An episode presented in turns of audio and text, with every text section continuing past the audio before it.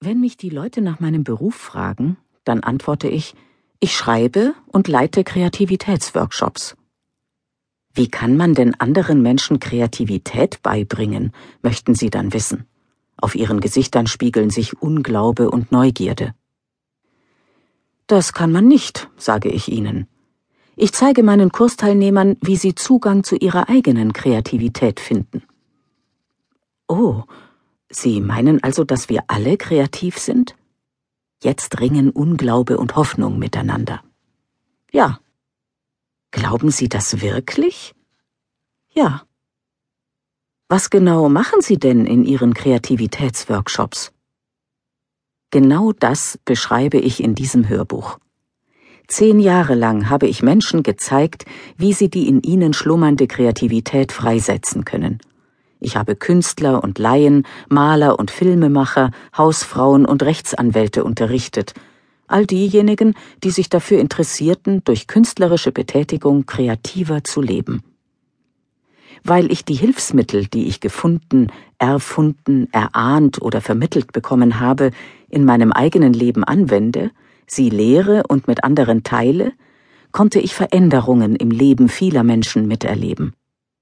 Durch die Einbeziehung des großen Schöpfers bei der Entdeckung und Wiederentdeckung unserer kreativen Kraft kann man Blockaden auflösen. Der große Schöpfer?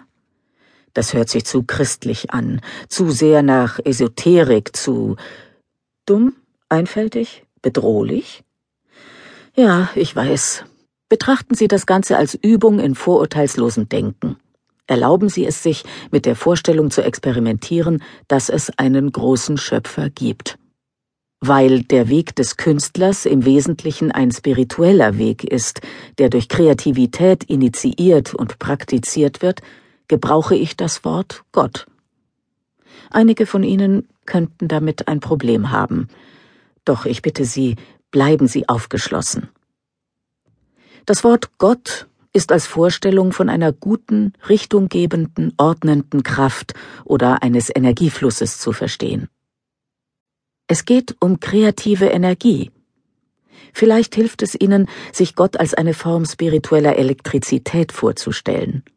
Es ist leicht, durch Experimente und Beobachtungen eine funktionsfähige Verbindung zum Energiefluss der guten, richtunggebenden, ordnenden Kraft herzustellen.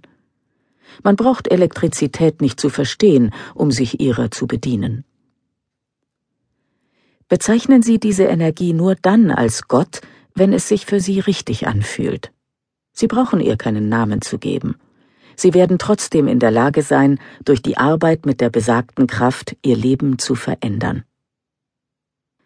Meine Erfahrungen haben mich veranlasst, Folgendes nicht nur zu glauben, sondern zu wissen.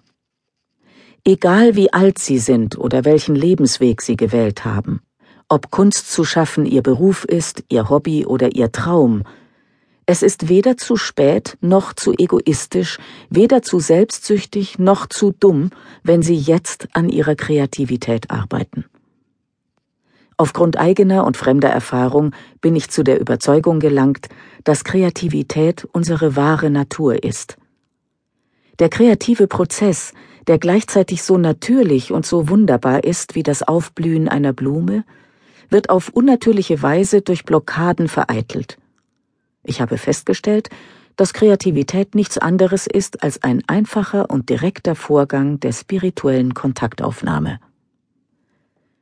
Wenn Ihre Kreativität blockiert ist, und ich glaube, das ist sie in gewissem Maß bei uns allen, dann ist es möglich und sogar wahrscheinlich, dass sie durch die Anwendung der Techniken in diesem Hörbuch freier schöpferisch tätig sein können. So wie im Hatha Yoga das Bewusstsein bereits durch die Ausführung der Übungen verändert wird, so verändert sich ihr Bewusstsein, indem sie den Vorschlägen dieses Hörbuchs folgend einfach nur schreiben oder spielen. Tun sie diese Dinge und der Durchbruch ist ihnen gewiss, ob sie daran glauben oder nicht. Mit einem Wort, die Praxis ist ungleich wichtiger als die Theorie. Durch ihr Tätigsein öffnen sie ihr Bewusstsein und der kreative Strom kann fließen.